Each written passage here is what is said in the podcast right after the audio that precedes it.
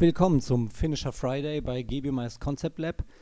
Wir sprechen heute mit Lasse Ibert, 32 Jahre alt und nicht nur Bikefitter im äh, GBMIS Concept Lab Nürnberg, sondern seit kurzem auch offizieller Finisher der Ironman WM auf Hawaii.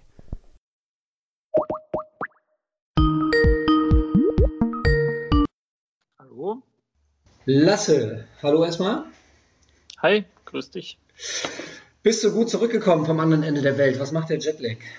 Ähm, geht so. Die ersten zwei, drei Tage dachte ich, naja, das macht mir jetzt nicht großartig aus, aber nach zwei, drei Tagen habe ich dann einmal die Nacht 16 Stunden durchgepennt und das war schon mal eine spannende Erfahrung. Ja. Okay. Du warst äh, zum ersten Mal selbst äh, als Teilnehmer bei der Ironman WM auf Hawaii dabei. Wie hast du die Atmosphäre erlebt vor Ort? Ähm, ja, ist natürlich ein Traum für jeden Triathleten, da mal am Start zu sein. Und das erste Mal ist natürlich dann auch schon besonders, ja. Also man, die ganzen Bilder, die man nur aus dem Fernsehen oder Zeitschriften sieht, das sieht man halt dann alles mal vor Ort und kann die ganze Atmosphäre da, ja, wie du sagst, auch wirklich mal live miterleben, ja, das Ganze drumherum und den ganzen Wettkampf als solchen. Okay, kommen wir zur Sache. Sportlich, wie ist es für dich gelaufen?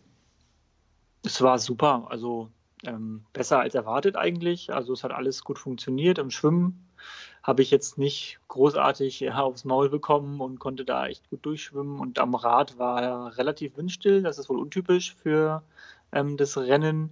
In den Tagen davor war auch immer extrem viel Seitenwind und so weiter, also wie man es sonst auch so aus, aus, Erzählungen kennt. Aber am Wettkampftag selber relativ windstill und da konnte ich dann äh, 4,29 fahren, mit der ich nicht gerechnet habe und war echt ja mega geil und konnte dann noch einen soliden Marathon laufen mit äh, 3,24 und war dann wirklich tatsächlich unter neun Stunden im Ziel.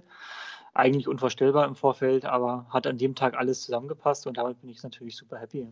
Mhm. Du hast uns vorher deine Strategie verraten, vor allem, dass du auf dem Rad die Ruhe bewahren willst. Jetzt hast du gerade gesagt, du hast eine Zeit erreicht, mit der du gar nicht gerechnet hast. Ist deine Strategie denn trotzdem aufgegangen? Ja, ist trotzdem aufgegangen, ähm, weil ich musste nur äh, 230 Watt Normalized ähm, da investieren, um eben die 429 zu fahren.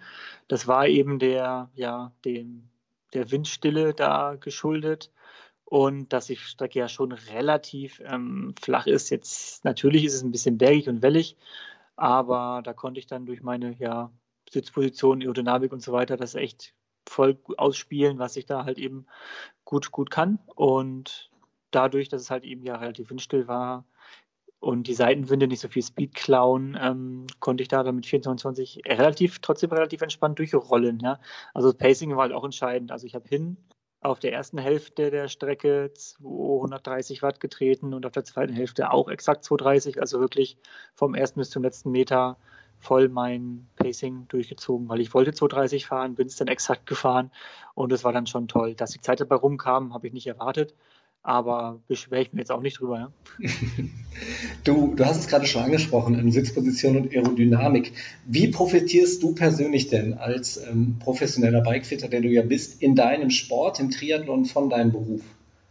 Ähm, natürlich ungemein, weil ich durch jedes Fitting, was ich hier miterlebe, natürlich auch sehe, wie Menschen auf Fahrrädern sitzen, ja, und das ähm, dann selber natürlich bei mir auch nochmal besser in mich, in mich reinhören und fühlen kann, ähm, wobei das ja auch bei mir ja eben Hobby zum Beruf ist, also ich ja ursprünglich den Triathlon gemacht habe und dann über die GBU Mais Kooperation, mich dazu entschieden habe, dann wirklich beruflich Bikefittings zu machen. Ne? Mhm. Wenn du, wenn du auf der Radstrecke unterwegs bist und andere Sportler siehst, überholst und vielleicht dann feststellst, okay, der sitzt jetzt vielleicht nicht ganz optimal auf dem Rad, der wackelt ein bisschen zu sehr hin und her oder der könnte in der Aerodynamik noch was, noch was rausholen. Steckst du dann nochmal so heimlich ein Visitenkärtchen zu oder sprichst du die Leute nach dem Rennen an?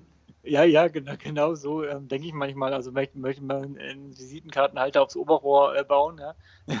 weil das, ähm, ja, man, man, besonders ich als jetzt ähm, ja, mäßiger Schwimmer, ähm, überhole halt am Rad typischerweise relativ viele Leute und da durchs Berufswegen sehe ich natürlich immer nicht nur Menschen, sondern immer Menschen auf Fahrrädern. Mhm. Und da fällt mir bei jedem, den ich überhole, sofort eigentlich so viel auf, wo ich dann sofort in Gedanken also ein halbes Fitting da durchspiele. Muss ich mich dann aber irgendwie dann doch auf mich selbst konzentrieren und sagen, ja, den habe ich jetzt halt überholt und okay, das war's jetzt, ja. Ähm, aber genau wie du sagst, ja, manchmal denke ich mir so, oh, äh, bei dem fällt mir jetzt besonders viel auf. Ne? Wobei das natürlich alles immer nur eine Momentaufnahme ist. Ne? Mhm. Man kann jetzt anhand von, von fünf Sekunden Überholvorgang auf einem Rad jetzt ähm, jetzt nicht professionell äh, sagen, was man da jetzt alles besser machen kann, weil jeder Mensch natürlich eine Historie hat. Deswegen ist ja ein Bikefitting auch wichtig. Ja, es gibt ja irgendwelche, weiß ich nicht, ähm, Facebook-Bikefitter, die anhand von einem Wettkampffoto dann ähm, Schlüsse daraus äh, ziehen wollen, was denn an dieser Position alles gut und schlecht ist. Und deswegen kann man das ja eigentlich nur seriös innerhalb von einem Bikefitting machen. Mhm. Aber manche Sachen, wie manche Menschen treten oder extrem zu hoch, extrem zu tiefe Positionen oder sowas, das kann man natürlich schon äh, auch anhand vom am Vorbeifahren äh, manchmal schon erkennen. Ja? Ist es denn auch schon mal vorgekommen, dass du dann vielleicht wirklich nachher im Ziel denjenigen nochmal gesehen hast und auch mal darauf angesprochen hast? Oder ergibt ja, sich das aber nicht? Jetzt, jetzt, jetzt keine, keine wildfremden Menschen, also nur im ja, irgendwie bekan äh, Bekanntenkreis, ja, dass ich da irgendwelche Menschen gesehen habe und gesagt habe, hey, ähm, das fiel mir auf, weil man, man, man fährt ja innerhalb von zwei, drei Minuten dann irgendwie an so Menschen ran, die eine ähnliche Geschwindigkeit haben, bis man dann so nah dran ist, dass man überholt, ja. Und da sieht man dann schon, wenn da irgendwelche Menschen mit dem Becken so extrem rumhantieren oder so, dass ich schon sage, hey, also irgendwas, irgendwas ist da auch nicht ganz im, im, im Reinen da bei dir, musst du schon mal darauf achten oder irgendwie so, ja, das schon. Mhm. Ähm, du bist jetzt in, in deinen Wettkämpfen, wenn du in, in Triathlon-Wettkämpfen unterwegs bist, zum Beispiel jetzt auch Hawaii, aber ja auch in vielen anderen äh, Wettkämpfen, ja mitten unter deinen Kunden eigentlich. Wie wichtig ist das für deinen Beruf, so mittendrin zu sein? Ähm, ist für mich natürlich eine ganz spannende und besondere Situation, ja, dass ich nicht nur als Außenstehender da, ich sag mal, meine, meine Athleten und Kunden da ähm, betreue und mich dann über die Leistung freue, sondern viele auch halt in dem Rennen sehe. Und das macht es natürlich, natürlich auch aus, weil ich da ja die, die Anforderungen, die der, der Triathlon an sich da eben mit sich bringen und die, die ja nicht nur, nicht nur die, die Radleistung, sondern auch eben hinterher solide drauflaufen zu können und so weiter. Das macht ja die ganzen Triathlon eben aus. Und das ist natürlich dann spannend, das nicht nur von außen zu erleben, sondern selbst mit dabei zu sein. Ja? Und auch die Leute, die man dann eingestellt hat, dann auch im Wettkampf vielleicht sieht. Ja? Und das, ja, das ist für mich natürlich eine besondere Situation und macht das ganze Erlebnis natürlich nochmal noch mal schöner. Neben dir waren auch tatsächlich Kunden von dir in Hawaii am Start. Hand aufs Herz, wer war schneller? Du oder sie? Ähm, ich war tatsächlich der, der Schnellste, ähm, aber ist natürlich auch kein, kein Drama, auch andere Altersklassen oder andere Ansprüche, da kommt natürlich dann viel zusammen, ne? weswegen man sich natürlich nicht direkt da äh, unmittelbar ähm, ja, messen kann. Du bist mit einer Zeit von 8 Stunden 57, 33 ins Ziel gekommen, ähm, sogar insgesamt unter den Top 100 gelandet, ich glaube auf Rang 98. Ja. Ähm, das ist ja eine Wahnsinnszeit, aber trotzdem sind da vorne natürlich immer noch Jungs unterwegs, die nochmal deutlich schneller sind. Wie, wie nimmst du das wahr, was vorne ähm, die, die Stars um Patrick Lange und Co. leisten? Ähm, ja, ist natürlich eine unglaubliche Leistung. Also wenn die äh, mir so eine knappe Stunde da abnehmen, ja, ähm, aufgeteilt auf, naja, so ähm, zehn, zehn Minuten im Wasser, ähm, ja, Viertelstunde am Rad und dann so gute halbe Stunde beim Laufen. Das sind natürlich schon die Stunde dann in Summe zu der Siegerzeit. Ne? Also am Rad, weil es meine Spezialdisziplin ist, ist natürlich die, der geringste, geringste Abstand da. Ähm, aber besonders beim Laufen. Also wenn ich eine 250 laufen könnte, ja, dann ähm, würde ich da auch in anderen Sphären äh, äh, rumhantieren. Aber so ist es ja nicht. Das ist ja für mich nach wie vor ähm, alles nur ein äh, Hobby, mit dem ich das betreibe, natürlich mit entsprechendem Aufwand. Sonst würde ich ja auch nicht die Leistung da bringen können, die ich ähm, da, da eben bringe. Und es ist natürlich ähm, ja ein Riesenrespekt an die Jungs, die da vorne ähm, mit dabei sind, weil unter den Bedingungen, besonders darauf Hawaii, dann eben diese Stunde schneller zu sein und das läuferisch da abzurufen nach so einer, so einer schnellen Radleistung, was die da bringen, teilweise mit was 409 ist der Wurf, glaube ich, gefahren. Und so Sachen, ja, das ist natürlich ähm, unglaublich. Mhm da ziehe ich dann schon meinen Hut und bin natürlich auch froh, wenn ich dann entsprechend, entsprechende Kundschaft dann bei mir habe.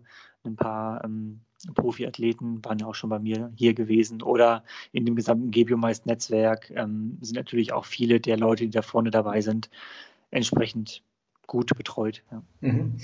Du hast dir jetzt mit deiner Teilnahme äh, beim Ironman in Hawaii und dann auch noch unter Dieter Brunner zu kommen, glaube ich, einen ganz großen Traum erfüllt. Ähm, was kann jetzt noch kommen? Wie geht's, wie geht's sportlich weiter für dich? Mm, die Frage höre ich jetzt oft aktuell. Ähm, also jeder sagt so, hey, super geil, toller Erfolg und super Zeit und was, was kommt jetzt eigentlich, ja, was hast du jetzt auch überhaupt noch vor? Ähm, das ist ganz schwer zu sagen. Ich bin mir selber auch noch nicht sicher, weil Hawaii ähm, war jetzt halt mal so ein Traum, so ein Erlebnis, das mitgemacht haben zu müssen, ja. und da ich jetzt da eigentlich keine Rechnung mit mir, mit dem Rennen offen habe, weil das alles so gut lief, bin ich jetzt echt ein bisschen äh, planlos und lasse das jetzt erstmal sacken in die Offseason und schmiede mit meinem Trainer dann mal Pläne fürs nächste Jahr. Ähm, Hawaii muss es auf jeden Fall nicht sein. Ähm, ob ich überhaupt eine Langdistanz mache, weiß ich noch nicht. Ähm, aber das werde ich mir jetzt dann ja in Ruhe über die nächsten Wochen mal überlegen und dann fällt mir bestimmt wieder irgendwas Witziges ein, was ich mir dann nächstes Jahr da vornehmen kann, damit es ähm, man auch entsprechende Motivation für sein Training da rauszieht. Ne? Und das Größte bei dem Sport ist eben ja dann, das im Wettkampf abzurufen und deswegen braucht man halt irgendwelche schönen Ziele und ja, ich bin gespannt, was da kommt. Aber es muss jetzt, also es wird ja relativ sicher jetzt nicht Hawaii werden. Ähm, Ob es jetzt eine Langdistanz wird, weiß ich noch gar nicht, aber da bin ich jetzt gerade echt, ja, wie gesagt, in der Planungsphase. Alles klar, Lasse, dann äh, nutzt die Pause mal, um schön zu planen. Wir sind gespannt, äh, was dabei rauskommt. Ich äh, bedanke mich bei dir fürs Gespräch ja, Und danke auch. Bis zum nächsten Mal. Wir sehen uns. Ja, bis bald. Lasse, mach's gut. Ciao. Ciao.